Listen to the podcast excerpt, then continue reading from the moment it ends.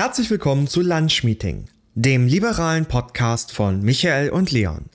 Eine Produktion von keepitliberal.de. Hier ist Leon aus der Post-Production. Leider konnte ich aufgrund eines wichtigen beruflichen Termins nicht an dieser Podcast-Folge teilnehmen. Deshalb hat mein Co-Host Michael das Interview heute alleine geführt. Bei der nächsten Folge sind wir wieder in gewohnter Besetzung dabei und ich übergebe jetzt an Michael und unseren Gast. Ich wünsche euch ganz viel Spaß. Herzlich willkommen zu einer neuen Folge Lunch Meeting. Heute ist der 14. April und bei uns ist Gidi Jensen. Gidi Jensen ist Mitglied des Deutschen Bundestages und Vorsitzende des Ausschusses für Menschenrechte und humanitäre Hilfe. Ähm, vielen Dank, dass du dir Zeit genommen hast für unseren Podcast. Ja, sehr gerne. Ja, wir wollen heute insbesondere über Außenpolitik sprechen und da gibt es ja einige sehr interessante Themen und einige sehr interessante Situationen weltweit aktuell. Und zu Anfang mal die Frage, wieso ist Außenpolitik eigentlich wichtig? Ich meine, man hört natürlich immer wieder Stimmen, insbesondere von, naja, sagen wir mal, ein bisschen ähm, national orientierteren Parteien, wie jetzt im Extremfall die AfD. Wir sollten uns mehr auf Deutschland konzentrieren. Warum ist das eigentlich wichtig, dass wir uns so sehr mit Außenpolitik beschäftigen? Die Corona-Pandemie, würde ich sagen, hat das sehr deutlich vor Augen geführt, dass es Herausforderungen gibt weltweit, und ähm, die Pandemie ist sicherlich nicht die erste, ähm, die wir nur gemeinschaftlich mit unseren Partnerländern weltweit bewältigen können. Äh, die Klimasituation ist eine andere Frage. Das Klima oder der CO2-Wert oder die Luft, die macht ja nicht an Grenzen halt, sondern ähm, da bekommen wir eben nur Lösungen auf den Weg, wenn wir uns das äh, in der internationalen Gemeinschaft vereinigen und versprechen. Und ähm, eine weitere Sache wäre die Migrations- und Flüchtlingsfrage. Auch da ist es wichtig, dass man in einer Außenpolitik abgestimmt mit Partnern zusammenarbeitet. Und deswegen ist die, die Argumentation von, von so Rechten und Nationalisten eine sehr, sehr alte und eine sehr verstaubte. Und ich glaube, sie wird auch so in der Form nicht zurückkommen. Und am Ende heißt das nicht, dass wir Nationalstaaten schwächen, sondern dass wir sie nur in einem großen Netz aus multilateralen Bewegungen sehen. Und da ist die Europäische Union natürlich für uns ein, äh, ein großer Player, aber auch die transatlantische Freundschaft und ebenso die, ich sag mal, die westliche Welt. Und das meine ich nicht geografisch gesehen, sondern eher von der Tradition der liberalen Weltordnung. Und deswegen ist Außenpolitik eines der aus meiner Sicht essentiellsten äh, Themengebiete auch für die Zukunft, nicht nur bei der Pandemiebewältigung. Ja, ich denke auch, dass das ein sehr entscheidender Punkt ist, dass wir viele Konflikte in Zukunft haben werden, die man nur weltweit lösen kann. Und ähm, ja, du hast ja auch schon angesprochen, letztendlich ist es wichtig, auch liberale Werte weltweit hochzuhalten. Und es wird ja oftmals, wenn nach der Bedrohung für den Liberalismus nach der größten globalen Bedrohung für den Liberalismus gefragt wird, wird ja oftmals China genannt als Land. Und gerade in den letzten Jahren ähm, durch die Politik von Donald Trump oder auch den Handelskrieg und die sehr vermehrte Berichterstattung von diesem Konflikt ist das auch immer mehr in der, in der Presse gelandet. Letztendlich kann man ja mal so eine grundsätzliche Frage stellen. Es ist jetzt eigentlich besser, so eine Appeasement-Politik gegenüber China zu machen und zu hoffen, dass sich das Land nach und nach dann demokratisiert? Oder ist es besser, insbesondere an, ähm, aufgrund der Situation der Uiguren in der Provinz ähm, Xinjiang, eine klare Gegenpositionierung einzunehmen zu dem, was dort passiert? Aus meiner Sicht eine alles entscheidende Frage. Wie werden wir, wie wird die Welt zukünftig mit dieser Strategie der Volksrepublik China umgehen? Ähm, die Welt, und das ist etwas, was, glaube ich, jetzt erst so richtig durchscheint, auch bei, bei den Politiken der Staaten. China oder die Volksrepublik versucht, die Welt an ihr System zu gewöhnen. Das heißt, sie versucht es weniger zu exportieren, sondern sie versucht, einen Gewöhnungseffekt zu erschleichen. Und deswegen passieren momentan viele Dinge, die man so nicht erwartet hätte vor zehn oder vor fünf Jahren. Und ähm, hoffen reicht da aus meiner Sicht nicht. Das äh, wird auch vor allen Dingen bei China nicht funktionieren oder bei der kommunistischen Partei, muss man vielmehr sagen. Und die verstehen eher eine Sprache von klaren Worten und auch von klaren roten Linien, wo man sagt, bis hierhin gehen wir mit und ab dahin geht es für uns nicht weiter, dann müssen wir verhandeln und sonst kommen wir nicht zusammen. Vieles geht da wirklich auch über klassische Vertragsabschlüsse. Und was wir gelernt haben in der Vergangenheit ist, dass China sich oder die kommunistische Partei sich nur an bestimmte Regelwerke, die zum Beispiel auch auf internationaler Ebene ähm, bestehen, nur an diese Regelwerke hält, wenn es zu ihrem persönlichen Vorteil oder zum Vorteil des Landes ist. Wenn das nicht der Fall ist, dann ähm, deuten sie auch die Situation um und sagen, das gilt für uns nicht, das sind interne Angelegenheiten, die behält sich die Volksrepublik vor, eben anders auszulegen oder zu äh, andere Wege zu gehen. Und deswegen ist das Beispiel, was du genannt hast, zu äh, der Lage der Uiguren in Xinjiang ein ganz essentielles, wo die internationale Gemeinschaft geltend machen muss, was hier auf dem Spiel steht. Und das ist keine interne Angelegenheit, sondern das ist eine Frage von Völkerrecht. Und wenn Völkerrecht gebrochen wird, speziell auch Menschenrechte mit Füßen getreten werden, dann bedarf es, um glaubwürdig zu bleiben, einer Antwort aus der internationalen Gemeinschaft. Und die, die habe ich in der Vergangenheit so nicht sehen können. Die habe ich auch nicht sehen können, eingeleitet und erfragt durch die Bundesregierung. Da ist ja seit 16 Monaten eher Schweigen.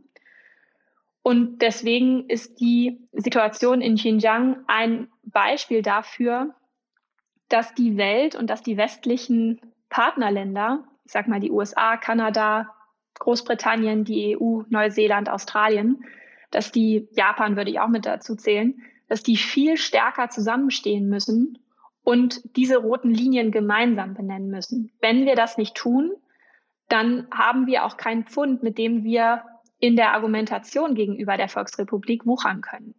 Und dann machen wir uns am Ende kleiner, als wir sind, wir alle gemeinsam, und setzen auch die Glaubwürdigkeit dieser wertebasierten Weltordnung aufs Spiel, auf die sich die Vereinten Nationen damals geeinigt haben. Ja, ich denke, dass das ist auch ähm, definitiv ein Punkt, dass es ein sehr, sehr großer und sehr, sehr wichtiger Konflikt ist und vielleicht auch mit der wichtigste außenpolitische Konflikt aktuell auf der auf der Welt.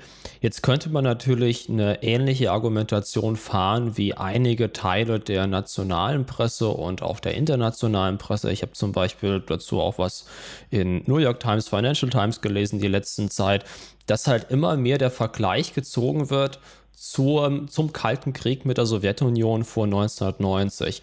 Kann man diese Situation überhaupt vergleichen und ähm, oder muss man da nicht einfach eine komplett andere Herangehensweise fahren? Also ich tue mich mit Vergleichen in der Außenpolitik immer schwer. Das liegt nicht daran, dass es sicherlich, also wir werden sicherlich Punkte finden, die vergleichbar sind.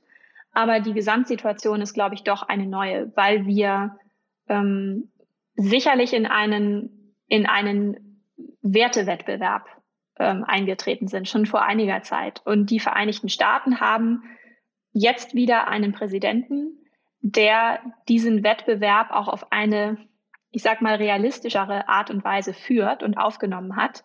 Das sieht man gerade jetzt die Tage. Präsident Biden und auch seinen Außenminister Blinken haben auf der einen Seite eine, eine stärkere, einen stärkeren Fokus auf diplomatischen ähm, Bedingungen. Die führen viele Gespräche. Ähm, das, das Treffen in, in, ähm, in Alaska mit äh, der chinesischen Seite war ja eines, das so sicherlich in die Geschichte eingegangen ist oder eingehen wird. Und andererseits wird auch, ähm, ich sage mal, wirtschaftlich geantwortet und auch zum Teil ja militärisch geantwortet, wenn man ans südchinesische Meer denkt. Und das ist etwas, was wir so in den Jahren unter Trump in den USA nicht gesehen haben. Der hat es eher mit so einer ähm, teilweise unverständlichen wirtschaftlichen Brechstange versucht, aber andererseits hatte er auch nicht wirklich ein klares Wertekonzept, wo, das man erkennen konnte. Und von daher bin ich schon der Meinung, dass wir wieder positiver auf die Herausforderungen gucken können und auch einen Partner an der Seite haben mit den USA, die wieder verlässlicher sein werden. Was das allerdings für uns als Europäische Union bedeutet und als Bundesrepublik ist, ähm, dass auch die Erwartungen an uns welche sind, wo wir uns jetzt ein bisschen mehr committen müssen. Wir können uns jetzt die nächsten vier Jahre unter beiden nicht einfach zurücklehnen und sagen, ah, jetzt regeln die USA wieder. Das ist aus meiner Sicht absolut der falsche Herangehenspunkt, sondern wir müssen gerade jetzt, wo die USA einen, einen verlässlicheren Gesprächspartner darstellen, als Europäische Union Punkte setzen, wo wir sagen, so stellen wir uns die Zukunft vor. das sind die Möglichkeiten, die wir sehen, wie wir zukünftig auch dieses Konzept von Demokratie verteidigen, weil das, vielleicht kommen wir noch auf weitere Länder zu sprechen, die Liste der Menschenrechtsverletzungen oder die Liste, und das geht ja Hand in Hand, also die Menschenrechte stehen ja quasi im Fokus von außenpolitischem Handeln und von bricht eine Demokratie ja oder nein. Und die Liste der gebrochenen Demokratien oder da, wo es gerade eher wieder zerfällt, die wird ja länger und nicht kürzer.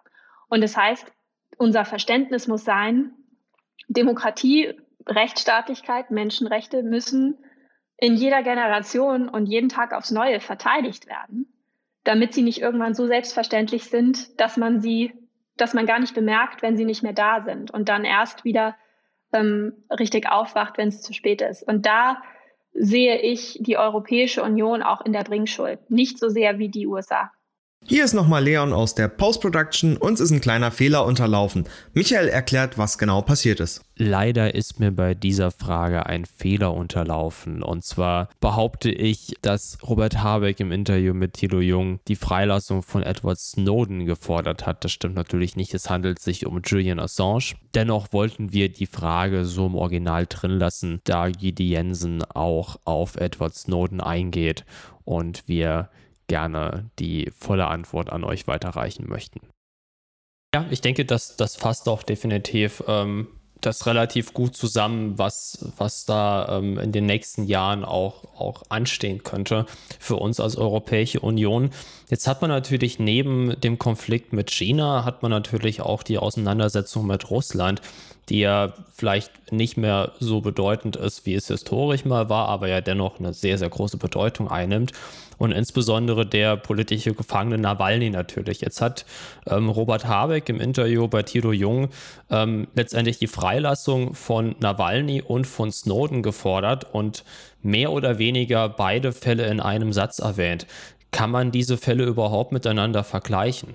Auch da wieder bei Einzelfällen noch viel weniger. Er wurde ja auch quasi von Thilo Jung dazu getrieben, auch die Freilassung von Assange zu fordern. Das fand ich ganz putzig eigentlich. Er hatte offensichtlich keine Ahnung und auch kein, kein menschenrechtliches und außenpolitisches Gespür für Antworten, die notwendig wären in so einer Situation.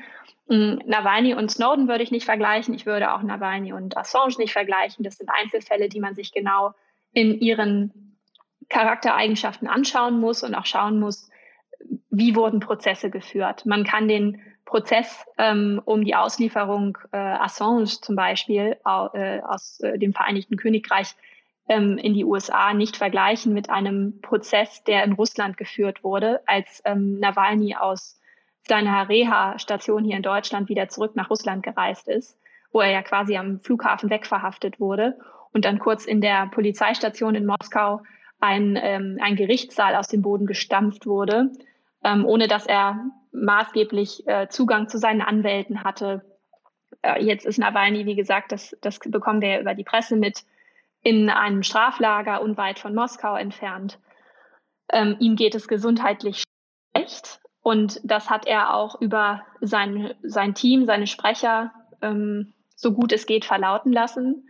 Ähm, er befindet sich meines Wissens immer noch im Hungerstreik. Und ähm, die russische Seite spricht gerade eher davon, dass sie überlegen, ihn zwangs zu ernähren. Also das ist aus meiner Sicht eine ganz andere Lage. Man sollte trotzdem nicht, ähm, nur damit ich das auch noch gesagt habe, der Vollständigkeit halber, Assange Situation geringer bewerten. Wenn jemand wie ein UN-Sonderberichterstatter über Folter, Nils Melzer, sagt, er hat mit ähm, Assange gesprochen und es sind Hinweise darauf, äh, die er auch öffentlich so bekundet hat, dass dort zumindest, ähm, ich sag mal, Teile oder Hinweise auf äh, psychologische Folter geltend gemacht werden können, dann muss auch, müssen wir das, dann muss die internationale Gemeinschaft das sehr ernst nehmen. Bei Nawalny wiederum, ähm, der ist politischer Gefangener von einem System, Kreml und Putin, die äh, sich grundsätzlich überlegen, wenn jemand zu kritisch mit dem System des Kreml und Putin umgeht, dann wird, wird der oder diejenige mundtot gemacht. Und das wird eher auf eine Art und Weise vorgenommen, wie man sich das vielleicht in einem Spielfilm oder in einem Thriller vorstellt. Und ähm, bis dato gibt es noch keine wirklichen Konsequenzen für dieses Handeln an Russland, an Putin. Und das ist ein riesiges Problem, weil ähm, auch da keinen Vergleich bitte ziehen, aber ähm, wenn dort die internationale Gemeinschaft nicht klar widerspricht und Konsequenzen äh, auf den Weg bringt für ein solches Verhalten, für ein so, solches menschenrechtliches, ähm, eine Menschenrechtsverletzung und vor allen Dingen ein Zuwiderhandeln aus der Mitte eines Mitgliedstaats des Europarates, wo die Europäische Menschenrechtskonvention gilt, dann sind wir unglaubwürdig. Und dann bricht oder dann bröckelt dieses System, von dem ich vorher sprach, dass Demokratie verteidigt werden muss und Rechtsstaatlichkeit. Und nichts anderes fordert Alexei Nawalny ein. Also er fordert ein, dass offen über Korruption gesprochen werden darf und dass Medien frei Bericht erstatten können und dass ähm, Menschen sich als Kandidaten aufstellen lassen können, um dem Establishment oder der amtierenden Regierung ein Gegenangebot zu machen, beziehungsweise der Bevölkerung. Und all das wird in Russland nicht zugelassen. Jetzt ist der Fall Nawalny natürlich auch insbesondere im Umgang mit Oppositionellen ja kein Einzelfall, wie du schon erwähnt hast. Das System geht ja gru grundsätzlich mit, mit ähm, derartigen Personen ähnlich um. Jetzt haben wir natürlich dann als Deutschland aktuell ein Projekt Nord Stream 2 mit Russland laufen. Da stellt sich dann irgendwie die, die Frage, ist es überhaupt sinnvoll, ein solches Projekt dann mit so einem Staat durchzuführen? Man muss vielleicht vorweg schicken und vor die Klammer ziehen, dass Nord Stream 2 ein Projekt war, was die Bundesrepublik, die Bundesregierung gegen den Willen der gesamten europäischen Partner auf den Weg gebracht hat. Das war, das hat ein Kollege von mir letztens ganz gut formuliert, das war im Grunde der ausgestreckte Mittelfinger an die Europäische Union und die europäische Partnerschaft. Und das gesagt haben, hm, halte ich es für dringend geboten, eine Konsequenz geltend zu machen, die äh, zum Beispiel sagt, solange nicht transparent aufgeklärt wurde, und der Kreml sich an dieser transparenten Aufklärung beteiligt, wie es eigentlich sein kann, dass Russland die Chemiewaffenkonvention einfach verletzt, ohne Konsequenzen. Da wurde mit einem Nervenkampfstoff operiert, der auch nachweislich auf ähm, staatliche Stellen zurückzuführen ist, der geächtet ist. Und diese Chemiewaffenkonvention hat Russland unterschrieben. Und solange dort nicht Transparenz geschaffen wird, solange nicht zum Beispiel Alexei Nawalny freigelassen wird, weil er unrechtmäßigerweise inhaftiert ist und auch in einer solchen gesundheitlichen Verfassung sich befindet, dass alleine jetzt die Notwendigkeit gegeben ist, dass er ähm, erstmal gesund wird. Solange sollte ein Moratorium auf den Fertigbau, weil die, die Pipeline ist ja so gut wie fertiggestellt, solange sollte ein Moratorium auf den Fertigbau von Nord Stream 2 bestehen. Auch wir als Freie Demokraten im Bundestag wollen keine Investitionsruine in der Ostsee, aber wir wollen klare Kriterien, nach denen auch, auch aus einer wirtschaftlichen Perspektive heraus klar gemacht werden kann, wir sind in einem Rechtsstaat und deswegen gibt es Konsequenzen bei Zuwiderhandlungen. Weil jedes Unternehmen muss sich auch an Rechte halten. Und dieses Projekt, das ja häufig auch von SPD-Seite sehr, sehr gerne als rein wirtschaftliches Projekt beschrieben wird, ist nicht nur ein rein wirtschaftliches Projekt, sondern es ist auch ein großes politisches Projekt. Und die Frage, ähm, die so ein bisschen auch so ein Testfall wird für die Europäische Union. Und jetzt haben sich ja auch Frankreich, das Baltikum ja schon lange gegen Nord Stream 2, vor allen Dingen gegen Nord Stream 2 unter dieser Voraussetzung, dass wir in Russland derartige Zustände haben, Rechtsstaatlichkeit, ähm, die oppositionellen Rechte hast du angesprochen. Und das alles zusammengenommen macht die Lage natürlich sehr, sehr schwierig, aber eigentlich umso eindeutiger in der Bewertung, wenn man einen klaren Wertekompass hat. Jetzt gibt es natürlich auch noch einen aktuelleren Fall zu einer, naja, nicht unbedingt Zusammenarbeit mit Russland, aber zu der Impfstoffbestellung des Sputnik-Impfstoffs. Und ähm, da gibt es ja auch auf der einen Seite die Position, okay, jeder Impfstoff ist aktuell wichtig und kann Leben retten. Auf der anderen Seite gibt es halt die Position, naja, man muss halt schon politisch irgendwie immer bedenken, von welchem, von welchem Land dieser Impfstoff kommt und wie man dann eventuell auch ähm, politisch dadurch stärker macht. Wie siehst du diesen Konflikt? Also das ist eine Debatte, die natürlich hochaktuell ist und vor allen Dingen auch sehr brisant. Man muss sagen, da bin ich auch der Meinung, wir wissen noch zu wenig über die Wirkung des Impfstoffs Sputnik. Und jeder Impfstoff, der in der Europäischen Union, der am Ende in Deutschland verimpft wird, geht ja durch einen sehr strengen Prozess von Prüfungen. da ist Sputnik noch nicht. Das heißt, wir reden momentan noch gar nicht darüber, ob er verimpft werden kann. Dass ein Markus Söder oder eine Manuela Schwesig schon Vorbestellungen machen in dieser Art und Weise, trägt natürlich irgendwie nicht zur, ich sag mal, zur, zur Offenlegung dieses eigentlichen Verfahrens bei. Ähm, wenn die EMA diesen Impfstoff genehmigen sollte, dann wendet sie die gleichen Kriterien an wie bei allen anderen Impfstoffen auch. Wenn sie zu dem Ergebnis kommt, Sputnik kann verimpft werden, sehe ich auch aus einer politischen Sicht, weil ich davon nichts halte, geopolitisch ähm, Impfstoffpolitik zu betreiben, wenn es keine Bedenken gibt und die EMA diesen Impfstoff ähm, zertifiziert und freigibt, dann halte ich es auch für, für richtig, dass der verimpft werden kann. Aber da sind wir eben noch nicht. Und ich glaube, auch da werden wir in diesem Jahr nicht so einfach hinkommen, weil ähm, es zum Beispiel bei der EMA, ich bin da in diesen Prozessen natürlich nicht ganz so drin, aber ich weiß, dass die EMA besondere Voraussetzungen hat, dass sie sagt, dass, dass ähm, ich sag mal, die Produktionsstätte und die, ähm, diejenige Stätte, die die Tests durchführt, die Testreihen durchführt, die dürfen nicht in der Hand liegen. Das ist in Russland aber der Fall. Dann muss die Personengruppe, die ähm, an diesen Testungen teilnimmt, möglichst ähm, divers sein. In Russland ist das nicht so. Da waren es hauptsächlich junge, ähm, junge Männer, die damit geimpft wurden. Also auch da besteht nicht unbedingt ein, ein, ein großes, äh, großes Spektrum an, äh, an Testpersonen oder an ähm, Menschen, die eben an diesen Tests teilgenommen haben. Auch da also noch ein Fragezeichen hintermachen.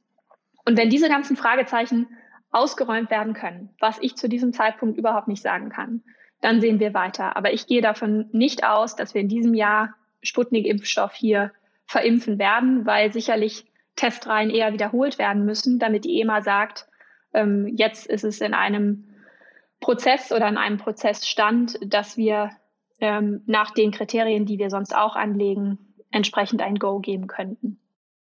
Ja, ich denke, das ist eine sehr, sehr schwierige Frage auch, auch an der Stelle, wie man, wie man das am Ende dann, dann löst. Ähm, ich finde, das ist eine sehr logische Erklärung auf jeden Fall dazu. Ähm, kommen wir mal zu einem anderen Konflikt, nämlich zu dem Belarus-Konflikt. Und zwar gab es da im vergangenen Jahr, im August, ähm, gab es große Proteste nach einer mutmaßlichen Wahlfälschung. Und das ist ja nicht das erste Mal, dass es Unruhen wegen Lukaschenko in Belarus gibt. Ähm, jetzt ist in den letzten Monaten die Situation natürlich auch aufgrund der Nachrichtenlage immer ein bisschen mehr in Vergessenheit geraten. Wie gefährlich ist das, wenn solche Situationen, die letztendlich sich vor der Haustür abspielen, in Europa in Vergessenheit geraten? Du hast vollkommen recht. Ähm, von Berlin nach Minsk fliegt man zwei Stunden, dann ist man da. Ähm, und ich muss sagen, also ich war 2018 das erste Mal in äh, Belarus und ich war doch auch über mich selber erschrocken, wie wenig ich über das Land wusste, das eigentlich vor, vor den äh, Toren Europas liegt und ja zum europäischen Kontinent gehört. Und dort ja der letzte Diktator Europas, so wird er ja auch immer genannt, ähm, sein Unwesen treibt. Das hat man auch schon gesagt vor den Präsidentschaftswahlen ähm, am 9. August letzten Jahres. Und es deutete alles darauf hin, dass Lukaschenko selbstverständlich wieder antreten würde und dass er aber auch alles versuchen würde, um seine Konkurrenz auszuschalten, und zwar vorher. Das ist was, etwas, was man, wenn man Langzeitwahlbeobachtungen macht, auch in anderen Ländern immer mal wieder feststellt, womit Lukaschenko nicht gerechnet hatte. Und das finde ich ist sozusagen die, ich würde sagen, das ist die, die positive Botschaft, die das Ganze irgendwie sendet. Und das sollte man nicht außer Acht lassen. Das ist, er hat die Frauen unterschätzt.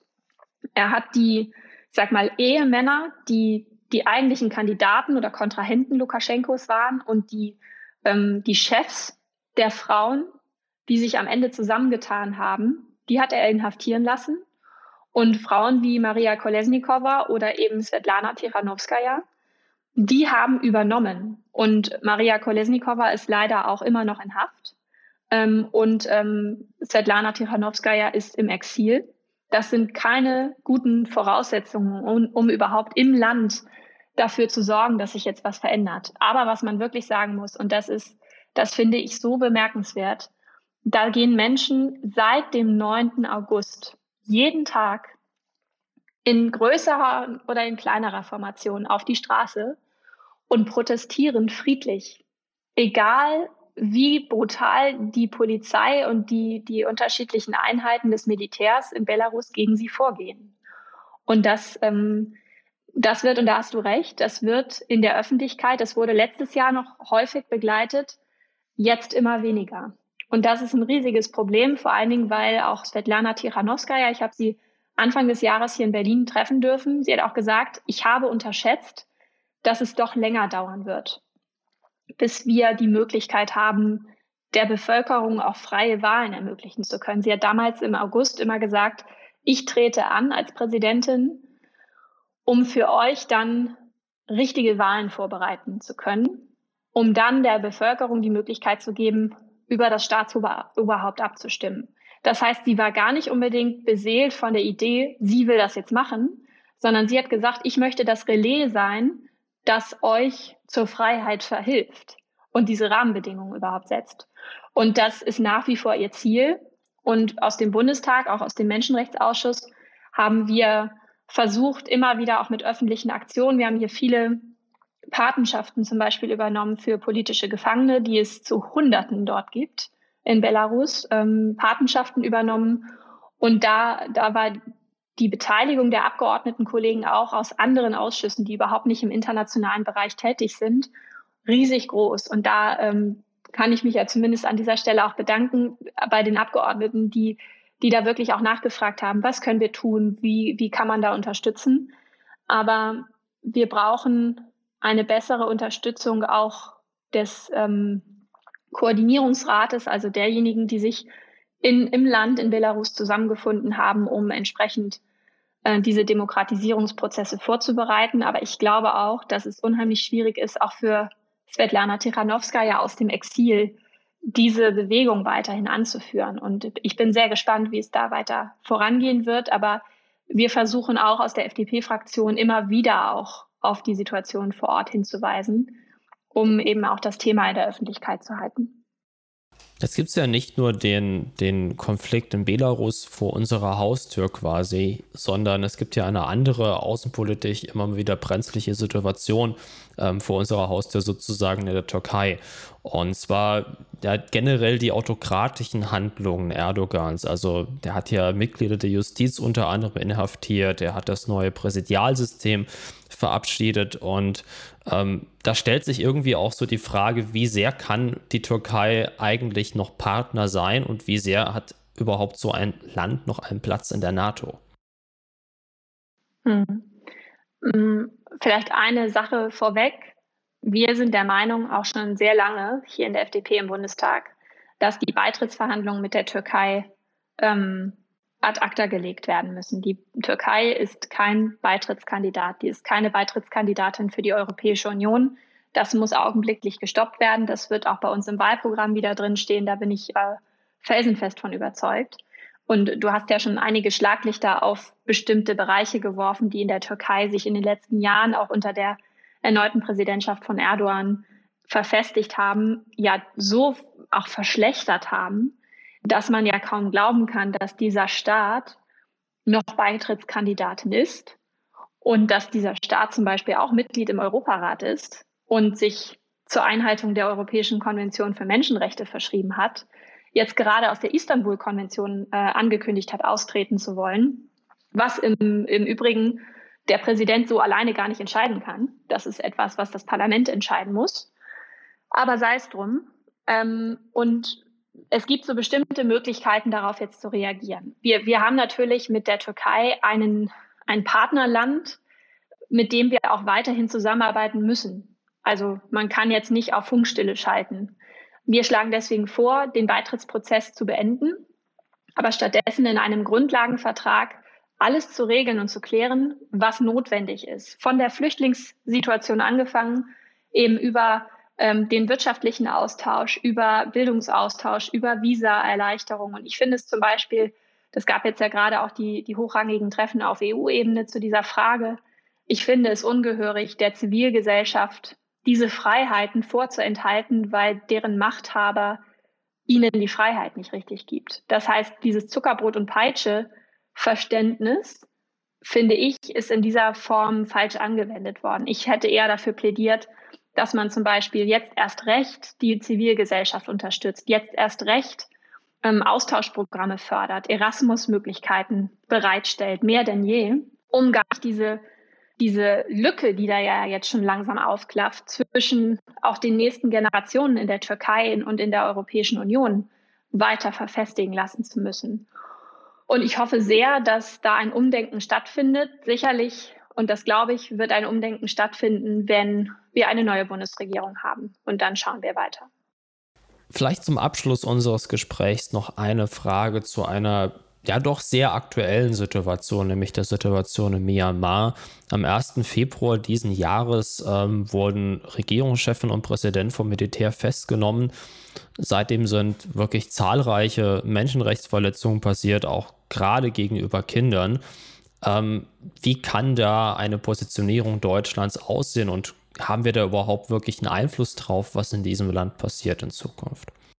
Ja, also ich glaube, dass viele auch der Julis dieses Land schon mal bereisen durften, sei es über Möglichkeiten mit der Friedrich-Naumann-Stiftung oder vielleicht auch, weil man mal ein Jahr Travel and Work oder so gemacht hat. Ich höre auf jeden Fall von vielen Julis, dass sie, dass sie das Land irgendwie kennen und das so tief traurig macht, was gerade passiert. Vor allen Dingen, weil man ja sagen muss, dass Myanmar ein, ein Land war, was gerade zwar vorsichtige Schritte, aber über die letzten Jahre doch wichtige Schritte in, in, in diesem Demokratisierungsprozess genommen hat. Und der Punkt, an der Zeitpunkt, der 1. Februar, an dem dieser Militärcoup, dieser Putsch äh, stattfand, das war der letzte Tag, an dem es die Möglichkeit quasi gegeben hätte, das Wahlergebnis aus dem vergangenen Jahr noch anzuzweifeln oder beziehungsweise in Frage zu stellen. Und deswegen ähm, waren sicherlich einige in der internationalen Gemeinschaft oder auch Menschen einfach, die das gehört haben, erstmal erschüttert, wo das auf einmal herkam. Das ist ein bisschen die Begründung, die da, die da drunter steht, für das Militär. Das Militär argumentiert auch aus einer Position, dass sie laut Verfassung, die 2008 ähm, geschrieben und erarbeitet wurde, maßgeblich durch das Militär, diese Möglichkeit hat, die Ordnung herzustellen, wenn sie das, wenn es Hinweise gibt darüber, dass es eben ähm, zu Zerwürfnissen in dieser Ordnung käme. Das sind aus meiner Sicht ja, Vorhaltungen, die gemacht werden oder Begründungen, die ähm, Feigenblätter sind. Ähm, vor allen Dingen, wenn du richtigerweise ansprichst, wie dort zum Beispiel mit Kindern oder auf Kinder geschossen wird. Und wenn Regime so etwas tun, dann haben sie die volle Härte der internationalen Gemeinschaft in den Konsequenzen spüren zu müssen, weil das sind die ich sag mal, die verletzlichen oder eine der Gruppe der verletzlichen, mit, verletzlichsten Mitglieder in unserer Gesellschaft. Und ähm, wir bekommen ja täglich neue Meldungen von regelrechten Schießkommandos, die durch die Straßen ziehen. Und das hat, das hat absolut nichts mehr mit irgendeiner Art von Durchsetzung der Verfassung zu tun. Ähm, und ich glaube, das Einzige, was in die Richtung helfen kann, ist, wenn man auf unterschiedlichen Ebenen klar macht, es muss Sanktionen geben. Die EU hat ja schon eine erste Runde von personenbezogenen Sanktionen verabschiedet. Das darf jetzt nicht die einzige gewesen sein. Es gibt eine große Erwartungshaltung an die ASEAN-Gruppe, die vor Ort äh, gut vernetzt ist und auch ähm, Gesprächsformate hat, die einheitlich deutlich machen müssen, dass das so nicht weiter toleriert wird. Ähm, wir haben ja in London zum Beispiel erlebt, wie zum Beispiel der der ähm, myanmarische Militärattaché an der Botschaft den eigenen Botschafter ausgesperrt hat. Ähm, und äh, UK musste das quasi hinnehmen, weil diese diplomatischen Möglichkeiten natürlich bestehen. Und deswegen haben wir als Freie Demokraten gesagt, der Militärattaché der myanmarischen Botschaft hier in, in Deutschland, der muss ausgewiesen werden. Sowas wird es hier bei uns nicht geben. Und ähm, das sind auf unterschiedlichen Ebenen Möglichkeiten, wie man eskalieren kann. Aus meiner Sicht müsste ein weiterer Schritt sein, ähm, dem Land in Myanmar den Zugang zum EU-Binnenmarkt zu verweigern. Es gibt ein Freihandelsabkommen, da muss jetzt äh, geprüft werden, welche Schritte eingeleitet werden können. Auch da hat die EU eine große Verantwortung, wo ich vielleicht einen Tipp ausspreche, mal mit äh, Svenja Hahn darüber zu sprechen, unsere ähm, Juli-Europaabgeordnete, die den, in den entsprechenden Schlüsselausschüssen sitzt und ähm, wie gesagt, im UN-Sicherheitsrat hindern gerade China und Russland ähm, entsprechende Verlautbarungen die scharf genug sind, dass sie auch ernst genommen werden von der myanmarischen Junta. Was, ähm, was nicht nur schade ist, sondern was das Bild und das, äh, sag mal, die Strategie zeigt, die auch vor allen Dingen China und Russland in solchen Situationen verfolgen. Und das, das dürfen wir nicht länger zulassen, weil das ist mein letzter Punkt. Auch da bröckelt ein, ein äh, Pfad, der eigentlich auf dem Weg zur Demokratie war. Und der wird zerbröckelt von Regimen, die nichts auf Demokratie geben. Und das dürfen wir als Demokratien weltweit nicht hinnehmen. Ich denke, das ist definitiv ein, ein gutes Schlusswort und das fasst auch ja so ein bisschen alle, ähm, alle Brennpunkte zusammen, die wir heute da angesprochen haben, global. Ähm, auf jeden Fall vielen Dank, dass du dir Zeit genommen hast für das Interview. Es hat wirklich viel Spaß gemacht und ich habe definitiv viel gelernt. Ich hoffe, unsere Zuhörer auch. Und es würde uns freuen, wenn wir dich vielleicht irgendwann mal nochmal begrüßen dürfen bei uns im Podcast. Ich bin immer wieder gerne dabei. Das war Lunch Meeting, der liberale Podcast von Michael und Leon.